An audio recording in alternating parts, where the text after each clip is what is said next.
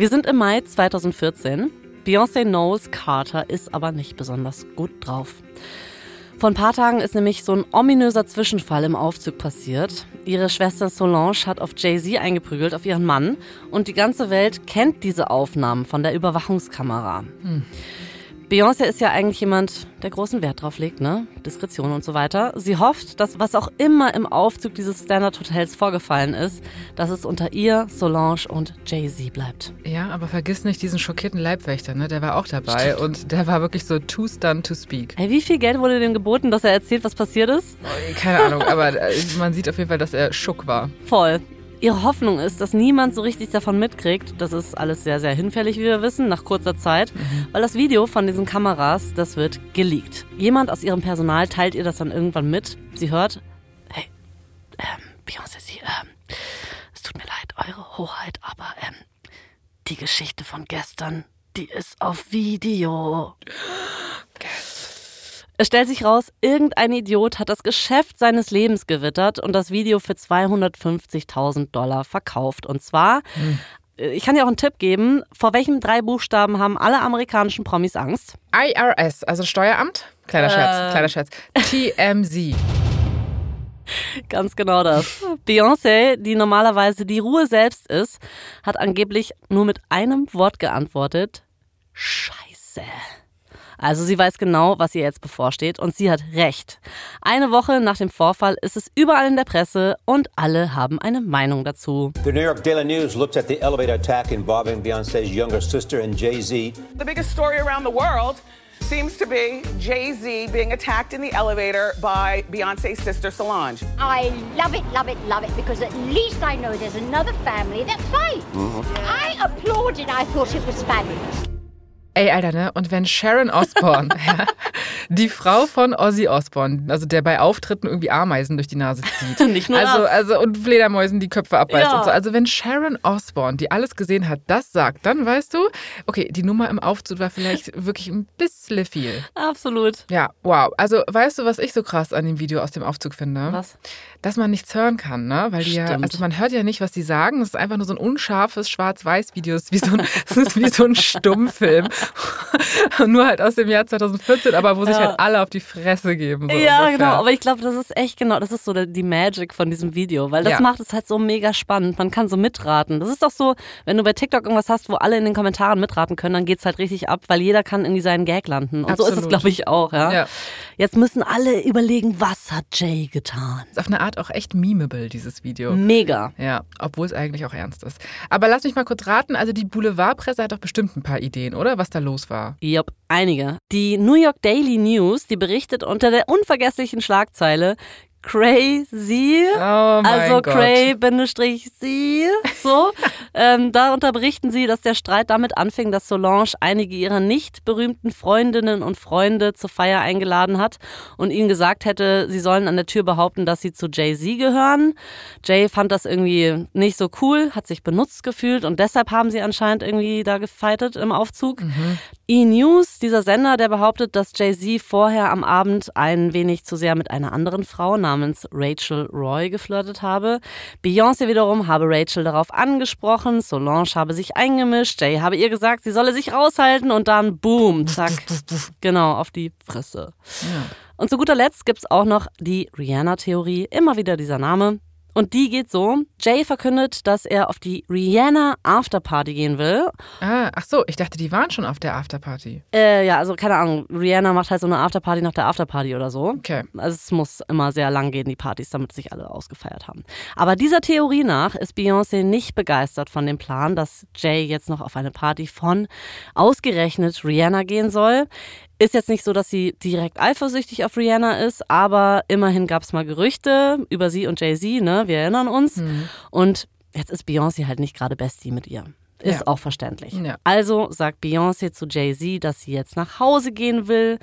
Jay sagt angeblich, dass er dann eben alleine auf Rihannas Party gehen wird und dann geht's los. Solange geht auf Jay-Z los und so weiter und so weiter. Mhm. Und dann gibt es noch eine letzte Theorie, was passiert ist, der Vollständigkeit halber, weil das ist nämlich die Version, die sich auch durchsetzt. Jay ist Beyoncé fremdgegangen, heißt es da, mit irgendjemandem, die wir nicht kennen. Mhm. Solange ist sauer, geigt ihrem lügenden, betrügenden Schwager die Meinung. Wenn diese Gerüchte jetzt stimmen, ist das Timing mehr als ungünstig, weil Beyoncé und Jay-Z sind gerade dabei, eine Welttournee mit 21 Shows zu starten. Zum ersten Mal quasi als gemeinsamer Hauptakt. Und jetzt tobt in der Boulevardpresse ein Riesenskandal und alle fragen sich, wird die Show weitergehen?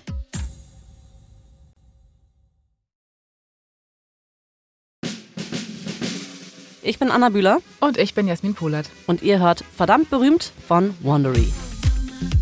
In unserer letzten Folge hat Beyoncé ihren Vater und ihren Manager Matthew Knowles gefeuert und rausgefunden, dass sie auch ganz ohne ihn fierce sein kann. Hm. Außerdem haben sie und Jay-Z die Geburt ihrer Tochter Blue Ivy gefeiert. Das hier ist jetzt die letzte Folge über unser Power Couple und in der geht es um den größten öffentlichen Skandal in der Karriere der Carters. Mhm, wie Beyoncé schon in Flawless gesungen hat, ne? Wenn so viele Milliardäre in einem Aufzug sind, kann es natürlich auch mal krachen. Auf jeden Fall. Das ist Episode 4, Lemonade. Die Aufzugaffäre, die ist ähm, blöd, die ist nervig. Beyoncé und Jay-Z wollen, dass da möglichst schnell Gras drüber wächst. Diese Affäre hat allen möglichen Spekulationen Tür geöffnet. Und was machen berühmte Leute, wenn sie in eine doofe Situation geraten sind? Die ich weiß, sie gehen zu Oprah Winfrey. Oprah äh, hatte gerade Sommerpause oder oh. sowas. Oh. Jay-Z und Beyoncé entscheiden sich für die zweitbeste Option. Sie geben eine sorgfältig formulierte Erklärung raus. Äh, ich habe sie hier, Jasmin. Willst du mm. mal vorlesen? Ja, bitte. Gib mal. Infolge der Veröffentlichung von Sicherheitsaufnahmen von Montag, dem 5. Mai, sind viele Spekulationen darüber aufgekommen, was zu diesem bedauerlichen Ereignis geführt hat. Viel wichtiger ist es jedoch, dass wir als Familie die Situation offen besprechen und überwinden konnten. Jay und Solange übernehmen jeweils eine Teilverantwortung für den Vorfall. Beide haben sich gegenseitig entschuldigt. Manchmal kommt es in Familien zu Konflikten, da sind auch wir keine Ausnahme. Wir lieben uns und vor allem sind wir eine Familie. Wir haben diese Sache hinter uns gelassen und hoffen, dass alle anderen es uns gleich tun. Äh, okay, also im Grunde sowas wie, hier gibt's nichts zu sehen, bitte gehen Sie weiter, alles ist in Ordnung. Ja, damit sollte es doch getan sein, oder? Alle geben sich Bussis und es ist wieder gut. Ist es aber nicht, oder? Natürlich nicht. Die Leute, die wollen einfach wissen, was zur Hölle Jay und Solange in diesem Aufzug gesagt haben. Der Hashtag What Jay-Z said to Solange, der verbreitet sich auf Twitter. Voll der lange Hashtag. Voll, es ist nicht so richtig guter Hashtag, aber es ist egal. Mhm. Selbst ganz normale Nachrichtensendungen, also so Serious News, berichten über den Skandal, der einfach nicht von der Bildfläche verschwinden will. The first couple of music have finally broken their silence, releasing a written statement about the incident, but Is it enough to stop all the buzz? They're celebrities, so there's always speculation about every single move that they make. And that video just sort of escalated it. Also es ist kein Ende in Sicht. Und jetzt kommt Auftritt Tina, mhm. Beyoncés Mutter. Ich meine, die versteht was von Problemen in der Ehe, ne? Ach so, du meinst, weil Tinas Ex-Mann mit einer anderen Frau durchgebrannt ist, sie mhm. geschwängert hat, dann darüber gelogen hat und zum Schluss die Vaterschaftsdokumente auf einer Gala, bei der seine Tochter Beyoncé als Frau des Jahres ausgezeichnet wurde, vorgelegt bekommen hat? Du hast es dir sowas von gut gemerkt, Jasmin. Ich bin ein bisschen stolz. Okay, nenn mich flawless. Ja, du hast recht. Mit Tina hat Beyoncé eine Expertin an der Hand. Mhm. Tina bittet am 17. Mai Jay-Z, Beyoncé und Solange nach New Orleans. Sie lädt sie zu einem Essen im Café Amelie ein. Das ist so ein kreolisches Restaurant im French Quarter. Da sitzen sie stundenlang beisammen, sie plaudern, sie lachen, sie strahlen. Also es ist so die traute Einigkeit, die da ausgestrahlt wird. Dann zahlen sie, stehen auf und wollen dieses Restaurant verlassen. Sie gehen so durch den Innenhof, posieren auf dem Weg noch, sind natürlich Paparazzis da und machen Fotos. Hey, Tina kennt den Drill, ne? Die weiß, wie es geht. genau das, ja. Für mich sehen diese Fotos aus wie so, ja, ganz normale Aufnahmen von einer glücklichen Familie. Aber für einige Leute aus den Medien sieht dieser Knowles Carter Clan so ein bisschen zu glücklich aus. Es ist sass, wie glücklich die mm. sind, so. Als wäre es eine sehr gekünstelte Fotosession und nicht einfach nur Leute, die ein Restaurant verlassen, so. Aber so ist das mit den Promis, ne? Wir wollen, dass sie immer und überall authentisch sind. Ja. Und wenn sie es dann mal sind, glauben wir ihnen nicht mehr. Dann ist es fake plötzlich, ja. keine Ahnung. Mhm. Also ist jetzt alles vorbei mit dem Skandal? Also was soll es noch zu berichten geben? Ist doch alles gut, oder? Hm. Ja, ein paar Monate nach der Aufzugaffäre taucht Beyoncés Vater aus der Versenkung auf.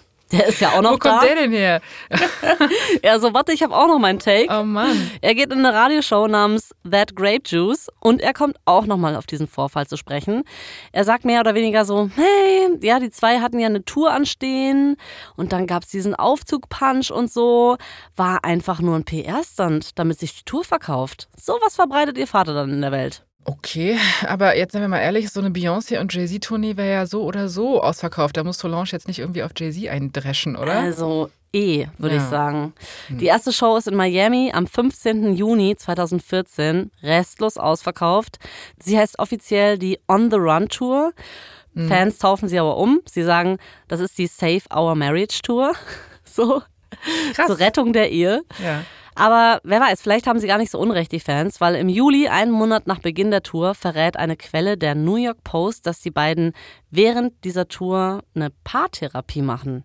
Und zwei Wochen später berichtet die LA Times, dass Beyoncé sich zwischen den Konzerten nach einer neuen Wohnung umsieht. Also eine Wohnung alleine, vielleicht um Abstand zu gewinnen oder sowas. Anscheinend hat sie nämlich ein großes Penthouse in New York im Auge, 21 Millionen Dollar. Kein ah, Problem. Super, was ganz Kleines, Bescheidenes für den mhm. Neuanfang. Ja. Standesgemäß halt. Die Gerüchte, die werden mehr und mehr und eins ist wilder als das andere. Page Six behauptet, dass Jay-Z und Beyoncé vier Scheidungsanwälte. Vier, ihre Glückszahl. Stimmt. vier, vier Scheidungsanwälte ja, haben sie anscheinend im Gefolge. Dann kommt der Telegraph, der berichtet, dass Jay und Beyoncé getrennte Hotelzimmer haben. Don't know. Mhm. Auch vor ihrer Bühnenshow wird nicht halt gemacht. Die Leute sagen dann sowas wie, ja, die Duette, die sind halt auch nicht mehr so wie früher, die Chemie stimmt nicht mehr so richtig und so. Und es gibt allerlei merkwürdige Hinweise und so versteckte Anzeichen dafür, dass bei den Carters inzwischen nicht mehr Crazy in Love auf dem Programm steht, sondern mhm. etwas weniger Love. Mhm. Also echt so ernst, dass die Leute aus dem engsten Umkreis von Jay-Z und Beyoncé sich Sorgen machen, dass die Tour jetzt abgebrochen wird. So. Ah, krass, okay. Mhm.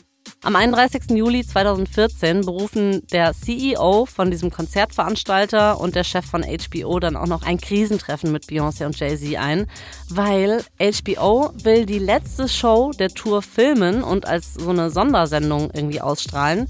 Planmäßig soll das Ganze im September in Paris stattfinden, also dort aufgezeichnet werden. Aber wenn jetzt die beiden es gar nicht so weit schaffen, also wenn sie die Tour vorher abbrechen und es gar nicht mehr in die Stadt der Liebe schaffen, kann HBO gar nichts aufnehmen und dann auch nichts senden. Das und das würde heißen, Kohle geht flöten so. Das ist so krass, ne? Also so deren persönliches Glück, da hängen dann einfach so irgendwie Millionen dran von so einem ja. TV-Sender. Pressure. Ja. Richtig schlimm. Wir wissen nicht genau, was bei diesem Treffen passiert, also was da besprochen wurde, was genau vorgefallen ist und so. Die letztendliche Entscheidung kennen wir aber dann doch. Die Show muss weitergehen. Puh, alle behalten ihr Geld. Yes. Schwitz. Und zwei Tage später, am 2. August 2014, haben Beyoncé und Jay-Z dann den größten Auftritt dieser Tournee.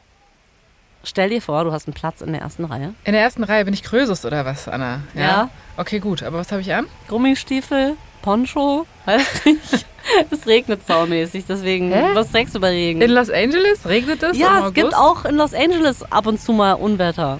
Aber es ist dir doch egal.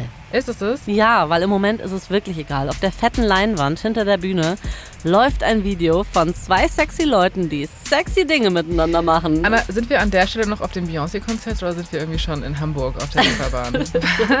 ja, ich weiß es nicht. So explizit, wie du das vielleicht gerade vorstellst, ist es nicht. Wir sind in den USA, keine Nippel oder sowas, keine Sorge. Okay. Das Video ist jedenfalls eine Schwarz-Weiß-Bildmontage von Beyoncé und Jay-Z natürlich. Die beiden sind da so Outlaws, also sie heizen in so Karren rum und wedeln mit Knarren und so. Ja, es ist halt about that Outlaws life quasi. Absolut Standard. Und dann, paar Sekunden später, hört man Jay-Z's Stimme über die Sprechanlage. Er stachelt die Menge an und dann fängt die Musik an. Es kommt O3 Bonnie und Clyde, das erste Lied, was die beiden gemeinsam aufgenommen haben und es ist der Eröffner dieser Tour. Krass, also wieder back to the roots, wenn man so will. Ja, Jay-Z trägt ein T-Shirt mit der amerikanischen Flagge unter einem schwarzen Smoking. Beyoncé trägt einen hautengen Body aus Leder und so eine Netzstrumpfmaske. Es ist ähm, so das stylischste Bankräuberpärchen aller Zeiten. Nach dem Duett dann singt Beyoncé ein paar Solo-Lieder, Upgrade You, Crazy in Love und so. Mhm, genau. Sie erfüllt auf jeden Fall die Erwartungen der Fans. Perfekte Choreografie, perfekte Outfits, perfekter Gesang natürlich. Im Hintergrund sind super viele HintergrundtänzerInnen. Also es ist alles bombastisch. Muss, anders geht's nicht. Nach zwei Songs verschwindet sie wieder hinter der Bühne. Jay-Z ist dran. Er fängt an mit einem Cover von einem Kanye-Song. Dann halt noch ein paar andere Tracks. Aber man merkt, die Fans, die wollen Beyoncé sehen. Also kommt sie auch wieder schnell zurück auf die Bühne und der Abend nimmt so seinen Lauf. Die beiden wechseln sich immer wieder ab. Sie singen nur drei Duette zusammen. Und die Leute merken schon, hä, irgendwie ist es strange, wenn die beiden zusammen auf der Bühne sind. Und dann gibt es noch ein paar weitere Hinweise, dass bei den beiden nicht alles so rosig ist. Also zum Beispiel, als Jay fragt, ob es im Publikum sexy Girls gibt, äh, weiß er es nicht, will er sich BHs zuwerfen lassen oder was? Keine Ahnung. Oder auch Beyoncé, die einfach Text von ihren Liedern so abändert, dass man wieder zurückkommt zu dieser Mein Ehemann betrügt dich Schiene so. Ach so. Ey, aber da spielt dann vielleicht auch so einiges an Motivation mit rein. Ne? Es ist jetzt schwer zu sagen, ob die jetzt, hm, keine Ahnung, nur eine Reaktion vom Publikum provozieren wollten, weil ja alle wissen, dass bei ihr und Jay nicht alles cool ist. Oder ob sie halt wirklich in dem Moment ihr Innerstes nach außen kehren. Ob sie da jetzt wirklich Stress miteinander haben. Das kann ich jetzt so gar nicht beurteilen. Ja, who knows. Ja. Aber es kommt jetzt der krönende Abschluss der Show. Der Abend geht zu Ende und diese große Leinwand im Hintergrund geht wieder an. Es laufen plötzlich sehr, sehr private Aufnahmen von den Carters. Also Jay und Beyoncés Hochzeit. Man sieht die ersten Bilder. Dann gibt es Urlaubsfotos von den beiden, wie sie mit Blue spielen und sowas. Oh, lieb. Ja. Also ich bin jetzt normalerweise nicht so der Fan, dass ich mir so Urlaubsbilder von Fremden angucken muss, aber ja. bei Beyoncé und Jay-Z geht's irgendwie. Finde ich auch. Ja. Irgendwie scheint jetzt auch alles ein bisschen in der Schwebe zu sein. Also haben die jetzt Stress oder nicht? Hm. Oder versuchen sie die Deutungshoheit auch vielleicht wieder zu bekommen, ne? damit sie selbst steuern können, worüber die Leute reden? Kann auch sein, ja. ja. So, Anna, ich muss jetzt ehrlich sagen, das war eines der besten Konzerte, ja, auf die du mich da mitgenommen hast. Gibt es denn da noch eine Zugabe? Zugabe gibt's nicht, ne? Nachdem die Tour zu Ende ist, weiß keiner, was so als nächstes kommt. Aber es stellt sich raus, dass die Fans nicht enttäuscht werden, weil Beyoncé arbeitet bereits an ihrem nächsten Album, das viele Fragen ihrer Fans beantworten wird. Aber es wird auch neue Fragen aufwerfen. Der Titel gibt den Englischsprachigen unter uns schon so einen kleinen Hinweis, nämlich When Life Give You Lemons. You make lemonade? Also das Album, ne? Nicht das Getränk. So ist es.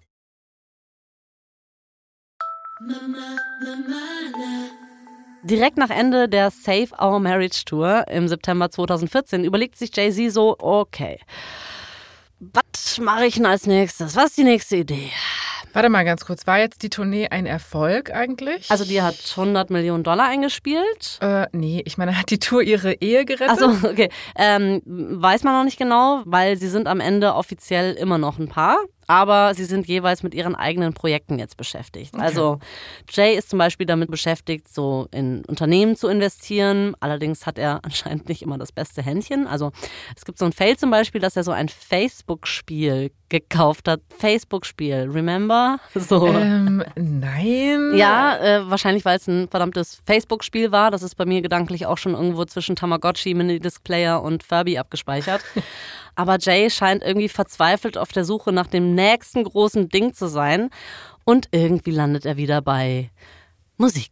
Wir wiederholen uns Schuster, ein bisschen. Schuster, bleib, bleib bei, bei deiner deinen Musik. Schuster, bleib bei deinen Lines, bei deinen Rap-Lines. Genau. Okay, also einer der größten Musikkünstler unserer Zeit entschließt sich einfach, das zu tun, was er schon immer gemacht hat. Nicht ganz, um ehrlich zu sein, weil er will nicht selbst Musik machen, er will sie vertreiben. Ah, okay. Jay macht sich nämlich schon sehr lange darüber Sorgen, wie sich das Musikgeschäft gerade verändert. CDs, wir haben schon drüber geschmunzelt. CDs. CDs sind schon länger tot. Runterladen will auch keiner mehr.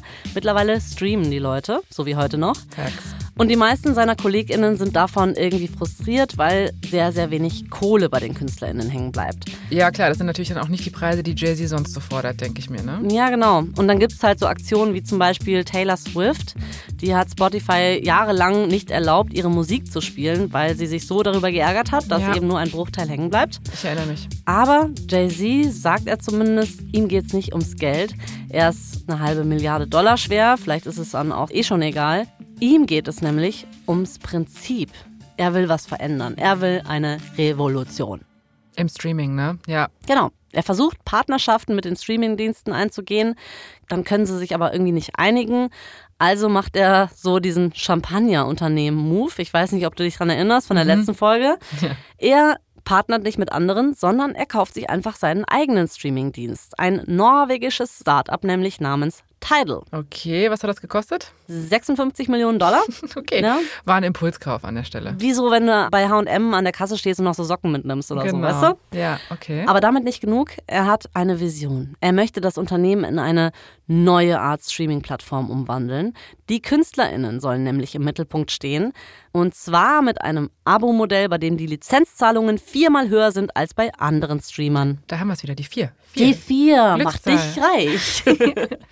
Tidal ist aber leider so ein Underdog in der Welt des Musikstreams. Ja. Spotify hat einfach einen riesen Vorsprung. Es gibt auch noch sowas wie Pandora, hört man wahrscheinlich heute seltener. Mhm. Jetzt muss Jay Musikfans aber davon überzeugen, dass sie für Tidal bezahlen sollen. Also Tidal statt kostenlos Spotify benutzen. Aber er braucht einen Anreiz. Irgendwas, was die anderen nicht haben. Mm. Im Februar 2015 hat er dann eine Idee. An so einem ja, sonnigen Wintertag, stelle ich mir vor, versammelt er so einen Haufen sehr berühmter MusikerInnen. Er kennt ja ein paar. Es ist wirklich so das Who is Who der Musikszene. Calvin Harris, Nicki Minaj, Rihanna, Madonna, natürlich Beyoncé, Jay-Z, Logo, die treten zusammen auf, obwohl sie immer noch so eine etwas turbulente Ehe gerade haben. Jay bittet dann alle an einen großen Tisch, die sollen sich alle hinsetzen und er erklärt erstmal, was Tidal jetzt anders machen will. Right now they're writing a story for us. We need to write the story for ourselves. Er präsentiert sein Konzept er wird jeder Person, die hier am Tisch sitzt, 3% der Anteilsrechte an Tidal übertragen und dafür die exklusiven Rechte für Sonderinhalte, also zum Beispiel Musikvideos oder Songs erhalten, die dann ausschließlich auf Tidal verfügbar sind. Das ist schon echt ah. revolutionär. Ja. Für Fans krass irgendwie. Ja. Und auch für MusikerInnen krass, ne? Total, wenn es denn funktioniert. Mhm. Am 30. März 2015 hält Tidal dann eine Pressekonferenz zum offiziellen Geschäftsstart. Und diese Pressekonferenz ist iconic, die geht in die Geschichte ein. Dabei sind 17 der bedeutendsten KünstlerInnen dieser Zeit. Die marschieren so im Gänsemarsch über die Bühne. Viele, die schon beim ersten Tag an diesem großen Tisch saßen. Kanye, Madonna, Beyoncé, Jay-Z und so. Aber auch ein paar neue Gesichter wie Deadmau5 oder Alicia Keys oder auch die Typen von Arcade Fire, die sind Ach, auch dabei. Auch. Mhm. Ja. Alle haben sich versammelt und dann tritt Alicia Keys ans Podium. Because we believe that Frederick Nietzsche couldn't have been more right when he said, without music, life would be a mistake. Okay, also ich liebe Alicia Keys, ne? Klar, so wie jeder andere Mensch. Aber jetzt mal ganz kurz den Ball flach halten. Ne? Also es wurde hier einfach eine neue App auf den Markt gebracht, ne? Und jetzt nicht irgendwie so ein neuer bewohnbarer ja. Planet entdeckt. Es ist aber also, immer noch. Es ist so ein bisschen so die NASA von der Musik irgendwie. So fühlt sich das an. Ja, wollen sie wahrscheinlich sein. Ja. Aber es ist nur der Anfang, Jasmin. Hm. Nacheinander treten dann die KünstlerInnen an einen Tisch mitten auf der Bühne und sie unterschreiben so ein mysteriöses Dokument. Was mag es sein? Es ist ein Pakt, ich weiß es nicht. es ist eine verspätete Geburtstagskarte für Blue Ivy. Es ist also, sie machen so ein Rätsel draus. Vielleicht sehen sie die ganze Sache als einen historischen Augenblick, irgendwas, was super Pomp verdient. Mhm. Nachdem Beyoncé ihren Namen unterzeichnet hat, wirft sie ihre Unterschrift einen Luftkuss zu. Auch so, so ein kleines, schönes Detail. Madonna unterschreibt und legt ein Bein dabei auf den Tisch, ja, so, als würde sie mich. auf den oh Pferd Gott. steigen. Ja, Madonna äh, macht jetzt auf TikTok ähnlich weirde Sachen, by the way, aber anderes Thema. Ach, sie ist immer noch verrückt. Mm, Überraschung. Crazy Girl. Und dann kommen auch noch Daft Punk, die halt in Astronautenmontur unterschreiben. Äh, Daft Punk, Rest in Peace, gibt's leider nicht mehr die Band, ne? Aber damals sind sie noch in voller Montur aufgetreten. Genauso wurde auch der Friedensvertrag von Versailles unterzeichnet, glaube ich. Ja, im Astronautenanzug. Ah, ich erinnere mich. Das mhm. hat mein Geschichtslehrer mir beigebracht. Mhm, nee, oder waren die doch in so einem Beyoncé-Einteiler, in so einem Leder-Einteiler? In so einem Leder, genau. Und dann haben die so Single Ladies gesungen dabei. Ja, aber endlich bei diesem komischen Event kommt der krönende Abschluss. Musik setzt ein, aber irgendwie so ein ganz schräges Blaskapellengetute. Mhm. Und die ganzen Stars stehen einfach nur da. Also sie stehen einfach nur da. Literally. Nein. Zwei Minuten am Stück. Zwei Minuten können sehr lang sein. So, die Leute warten drauf, fängt jetzt jemand an zu singen oder so? Aber nein, keiner singt, keiner tanzt. Sie stehen einfach nur so angewurzelt da, bis das Licht auf der Bühne ausgeht. Und dann müssen die großen Popstars der Welt sich da im Dunkeln irgendwie von der Stage runterschleichen. Ich stelle mir auch gerade vor, wie die sich so anrempeln und so übereinander oh. stolpern. So, Scheiße, Mann, au, Alter, ich bin Madonna. Du weißt doch, dass ich ein Auerknie hab. Ich bin Madonna, Mann. ja, es ist absolut awkward. Der Telegraph nennt das dann auch das pompöseste Event der Musikgeschichte. In The Time heißt es, dass die ganze Sache zeigt, wie weltfremd, Zitat, Jay-Z in Wirklichkeit ist. Ja, die verstehen wieder nichts von der Kunst alle, ne? Banausen. Ja, das sind halt so JournalistInnen, die sitzen äh. da und haben kein kreatives Feeling. Tidal geht irgendwann an den Start. Es läuft, geht so. Hm. Presse war auch nicht besonders gut. Also es ist ja nicht so billig auch, so ein Abo, ne? Zwischen 9 Euro, so einer ganz Basic-Version und 19,99 muss man hinblättern. Und einen Monat nach der Einführung haben sich weniger als 300.000 Menschen angemeldet, was für so eine App wenig ist. Ja. Die Leute von der Wall Street sagen dann sogar, dass Jay-Z sich einer bitteren Wahrheit stellen müsse, nämlich seine Berühmtheit hat ihre Grenzen. Die New York Times berichtet, dass Tidal vor dem Aussteht. Es ist nicht das beste Jahr für Jay-Z, glaube ich, kann man sagen, mhm. aber er gibt nicht auf das Alleinstellungsmerkmal von Tidal ist ja, dass es da exklusive Musik geben soll von den ganzen KünstlerInnen, die dabei waren. Ne? Mhm. Und wenn Jay einen großen Namen dazu bringen kann, ein Album exklusiv auf Tidal herauszubringen, bevor es irgendwo anders erhältlich ist, würde es wahrscheinlich die Zahl der Abos in die Höhe treiben. Du, ich fasse mir gerade an die Nasenwurzel. Ja. Und ich mach mal die Augen zu und überlege ganz Kriegst scharf. Du Kopfschmerzen? Nein. Wen so. könnte er dafür fragen? Wen könnte er fragen? ich glaube, ich weiß, was kommt. Falsch. Es ist Beyoncé. Meinte ich doch. Ja, natürlich. Wer sonst, ja. Sie soll es richten. Ja. Nach der On the Run Tournee geht es für sie direkt straight ins Studio. Ich glaube, das ist einfach so ihr Leben, ne? Mhm. Tourstudio, Tourstudio. Ich glaube, die ist einmal zwischendrin mit dem Hund spazieren, das war es so. Mhm, ja. ja. Sie geht ins Studio, um an einem neuen Album zu arbeiten.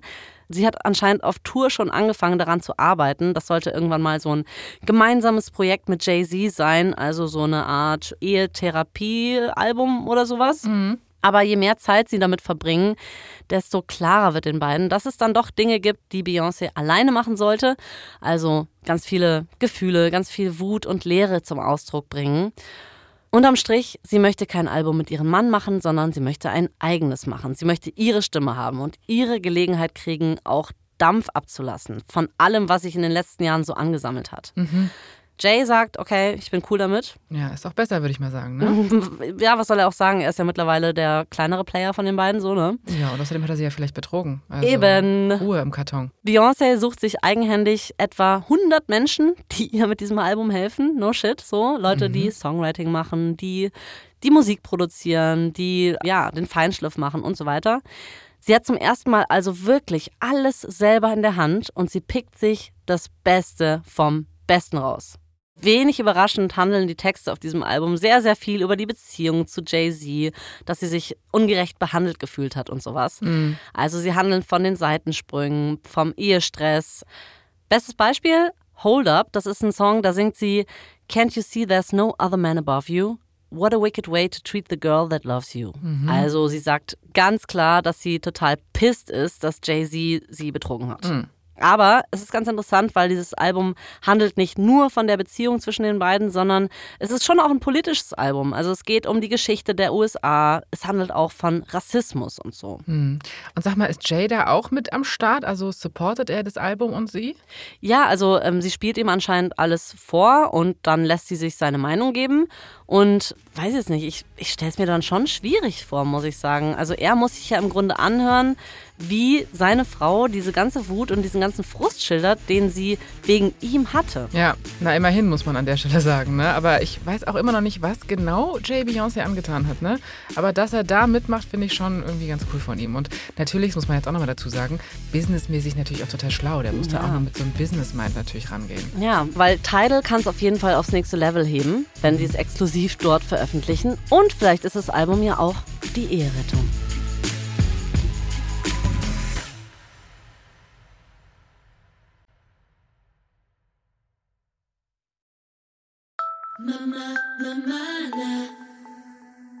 Lemonade kommt am 23. April 2016 raus, wie geplant, exklusiv auf Tidal.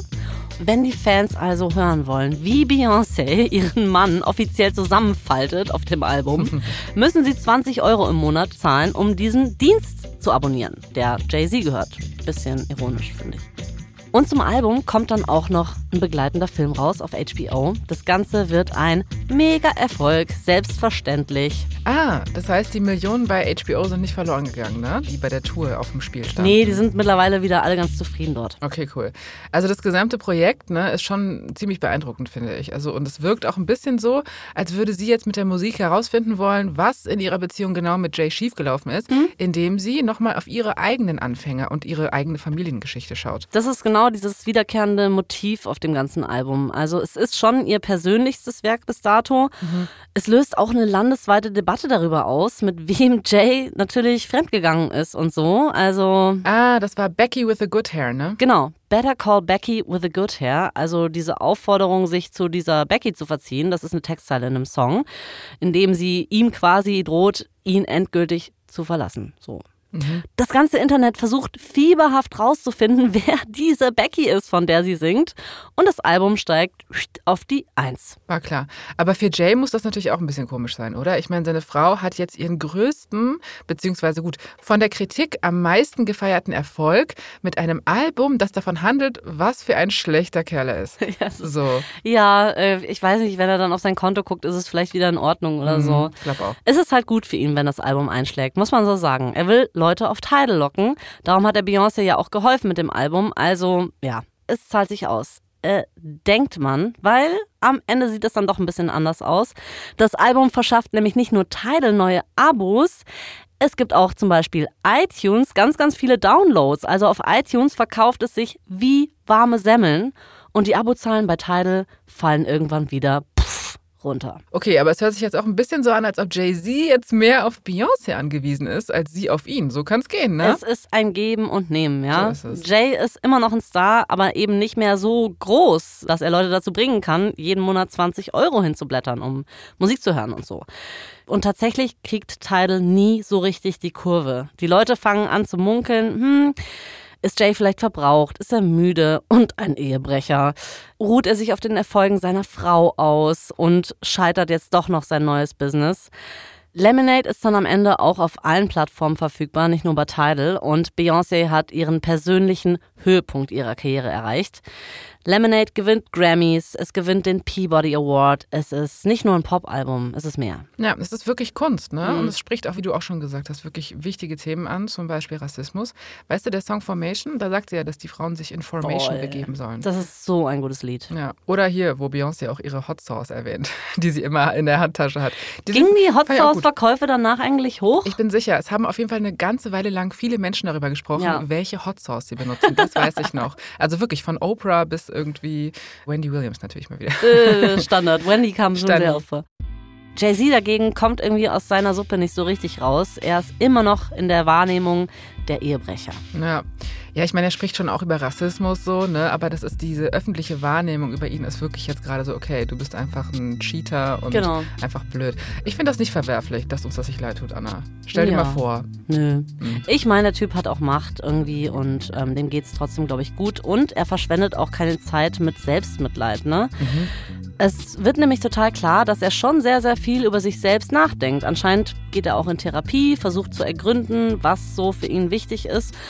In seinen Interviews äußert er sich auch reflektierter als früher und bittet Beyoncé dann irgendwann auch offiziell um Vergebung. Okay, aber jetzt wirst du mir gleich erzählen, dass endlich alles gut wird, oder? Aber ich habe noch eine, eine ganz kurze Frage. Mhm. Und zwar, ähm, wer war denn jetzt Becky with the good hair? Ähm, es ist ein bisschen unzufriedenstellend, aber man weiß es nicht ganz genau. Wie? Also man munkelt, dass es Rachel Roy ist, so. Ah, also doch die Frau, ne, mit der Jay angeblich geflirtet hat, als Solange sie auf der Met Gala gecatcht hat. Das äh, weiß ich noch ganz genau. Die ist Modedesignerin, glaube ich. Ja, genau. Und äh, nachdem Lemonade rauskommt, gibt es so einen Tweet von Rachel. Da twittert sie ein Foto von sich mit der Bildunterschrift Good hair, don't care. Äh, Äh, suspicious. das. Es ist auf jeden Fall so, dass es ausreicht, um Beyoncé-Fans und so mehr oder weniger jedes Boulevardblatt dieser Erde davon zu überzeugen, dass natürlich sie diejenige ist, die mit Jay-Z fremdgegangen ist oder mit der Jay-Z fremdgegangen ist. Aber wirklich, ich würde sagen, an dieser Stelle haken wir einfach dieses Ehebrecher-Thema ab, weil die beiden haben sich jetzt versöhnt. Und ich finde, wir könnten auch mal darüber reden. Ich bitte darum, ja. Okay, weil es gibt nämlich News. Möchtest du die News hören? Die News ist, Beyoncé ist zum zweiten Mal schwanger. Ja. Sie hat Zwillinge im Bauch. Rumi und Sir. Genau. Der Geburtstermin ist im Juni 2017, nur leider hat sie nicht so eine unkomplizierte Schwangerschaft. Sie wird in der Schwangerschaft krank und muss sogar einen Monat im Bett bleiben. Und dann ist auch die Geburt alles andere als einfach. Sie bekommt einen Notkaiserschnitt, weil bei einem der beiden Babys das Herz kurz aufhört zu schlagen. Es ist wirklich, muss der absolute Horror sein, sowas. Aber long story short, es gibt zum Glück ein Happy End. Beide Kinder sind gesund und auch Beyoncé geht's nach der Geburt wieder gut. Voll gut. Jay-Z verarbeitet das Ganze dann auf einem Album. Er macht also im Grunde das Gegenstück zu Lemonade. Sein Album heißt 444, weil Jay sagt, um diese Uhrzeit ist er irgendwann mal aufgewacht und dann hatte er plötzlich diese ganzen Lyrics im Kopf und die mussten dann natürlich direkt aufgenommen werden. Der Titeltrack ist wirklich ein einziges Schuldeingeständnis. Mhm, Das ist auch wirklich ein richtig gutes Album, finde ich. Also äh, ist auch eins meiner Lieblingslieder von ihm, ne? 444. Mhm, stimmt, Das ist genau. das mit dieser Frau, wo sie sagt, I'm letting you down every day. Das ist total krass. Und die wichtigste Zeile daran ist, I don't deserve you. Also es scheint so wirklich, als ob diese Geburt der Zwillinge so ein Eye-Opener für Jay-Z gewesen ist. Er versteht jetzt wahrscheinlich, was seine Frau da durchgemacht hat und ja, wie beschissen er sich ihr gegenüber oft verhalten hat. Okay, spät, aber immerhin. Ja. Das Album kann man als Bitte um Verzeihung verstehen, als Geständnis, wie gesagt. Er rappt über das Fremdgehen, über seine Beziehung zu seiner Mutter, also auch sehr persönliche Themen. Man kann sagen, genau wie Beyoncé in Lemonade benutzt er jetzt auch die Musik, um zu checken, was irgendwie wo schiefgelaufen ist und was er auch wie wieder gerade biegen kann. Also, ich sag mal unterm Strich, es ist ein Sorry an Beyoncé. Finde ich aber voll cool, dass er da dann auch so frontal damit umgeht, ne? Da ist Mhm. er dann nicht mehr nur in der Defensive. Ja, Ja. In so einem Werbeinterview äußert er sich sogar zu den Fehlern, die er mit Tidal gemacht hat. Also auch da gibt es Einsicht. Er sagt so, ja, diese Pressekonferenz war so ein bisschen bekloppt, so ein bisschen Zirkus von sehr, sehr reichen Menschen, die sich darüber beschweren, dass sie kein Geld bekommen. Das war Quatsch, sagt er. Das würde er auch nicht mehr so machen. Okay, also ich finde immer cool, wenn jemand Fehler zugeben kann. Und äh, wenn er das jetzt kann, ist er wieder cool, finde ich. Jetzt ist er wieder cool. Jetzt ist er wieder cool. Ja, es ist ein turbulentes Jahrzehnt für die beiden Carter Knowles, für ihre Ehe, für ihre Karriere. Und mittlerweile scheint es aber wirklich auf einer soliden Basis zu stehen. Und sie denken sich, das können wir feiern. Und wie feiern die zwei das? Äh, bitte sag mir auf einer Yacht. Nee, sie gehen natürlich auf Tour. So sind sie, ne? Die Carters. Die Carters, die haben immer eine Tour im Ärmel. Äh, wieder kleine Tour aber, im Ärmel. aber ich hoffe schon, äh, dass die ihnen jetzt aber dann mal leichter von der Hand geht als die letzte und dass es da jetzt nicht mehr so Break-up-Gerüchte gibt. Nee, tatsächlich nicht. Es ist ein zweiter Anlauf und passenderweise heißt die Tour auch On the Run 2. Ah, okay. Ja, da war Einfach. das Brainstorming einfach ziemlich kurz, würde ich mal sagen. Ja, wahrscheinlich war es nur so, äh, komm, lass eine 2 dran tun. Äh, Logo, lass mal so. Super. Reicht. Wie auch immer, die ersten Auftritte sind für Anfang Juni 2018 geplant. Die Show beginnt mit Beyoncé alleine auf der Bühne. Sie singt ihren Song I Care, der übrigens davon handelt, wie sie versuchen, ihre Beziehung zu retten. Dann kommt Jay-Z von oben und jetzt kommt's per Aufzug auf die Bühne gefahren. Bisschen funny, finde ich.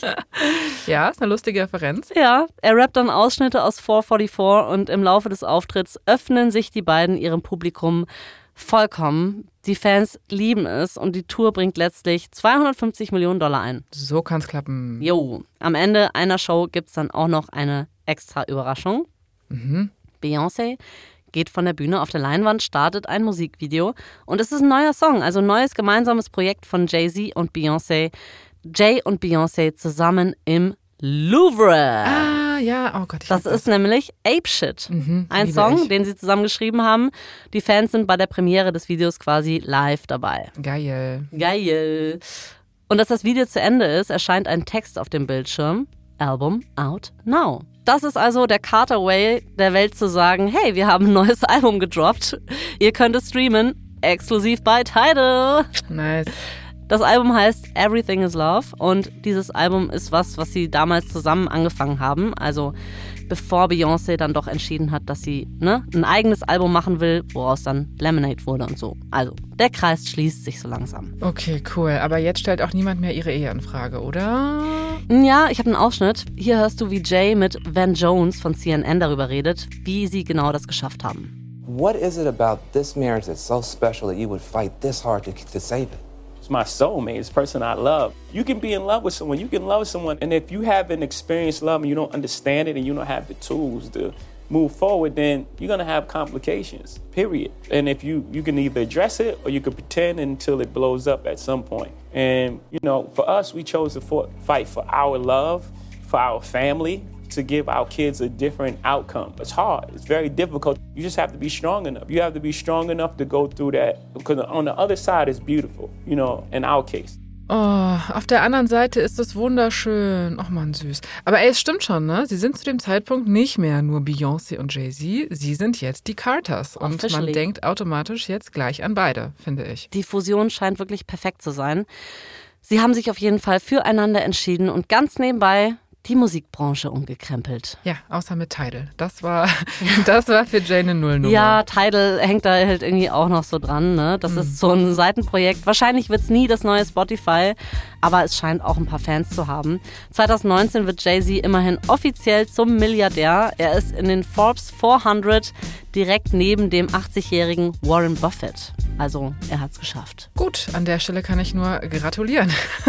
oh, krass, ey. Mhm. Und wenn wir schon dabei sind, warum gratulieren wir den beiden nicht dafür, dass sie jetzt einfach das Perfect Match sind? Dass Mhm. sie es geschafft haben, so viel Shit zusammen durchzustehen, daran gewachsen sind und zusammen einfach so eine unglaubliche Unit geworden sind. So. Ja.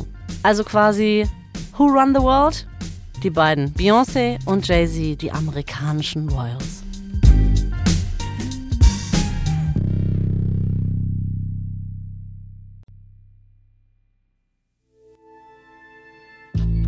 Das war die letzte Folge unserer vierteiligen Serie Beyoncé und Jay-Z, die amerikanischen Royals. Nächste Woche geht's hier im Podcast weiter mit was völlig anderem. Wir nehmen euch mit zur Formel 1. Wir sprechen über den größten Rennfahrer aller Zeiten, über Michael Schumacher. Die Story, wie es Michael Schumacher von der Kartbahn bis ganz nach oben an die Spitze der Formel 1 schafft. Hier noch ein kurzer Hinweis zu den Szenen in diesem Podcast. In den meisten Fällen wissen wir zwar nicht genau, was gesagt wurde, aber unsere Geschichte basiert auf echten Tatsachen und tiefen Recherchen. Dabei benutzen wir viele Quellen, zum Beispiel Vanity Fair und GQ. Ganz besonders aber möchten wir das Buch Becoming Beyoncé von Randy Taraborelli empfehlen, die Biografie von Jay-Z, Empire State of Mind von Zachary O'Malley Greenberg und auch Jay-Z's Autobiografie Decoded. Ich bin Anna Bühler. Und ich bin Jasmin Polat. Verdammt berühmt ist eine Produktion von Kugel und Niere für Wondery. Sarah Labrie hat diese Geschichte geschrieben, Dennis Kogel hat die Folge adaptiert. Sprachaufnahme Luca Piparo. Herstellungsleitung Shahika Tetik. Das Sounddesign haben James Morgan und Sebastian Dressel gemacht.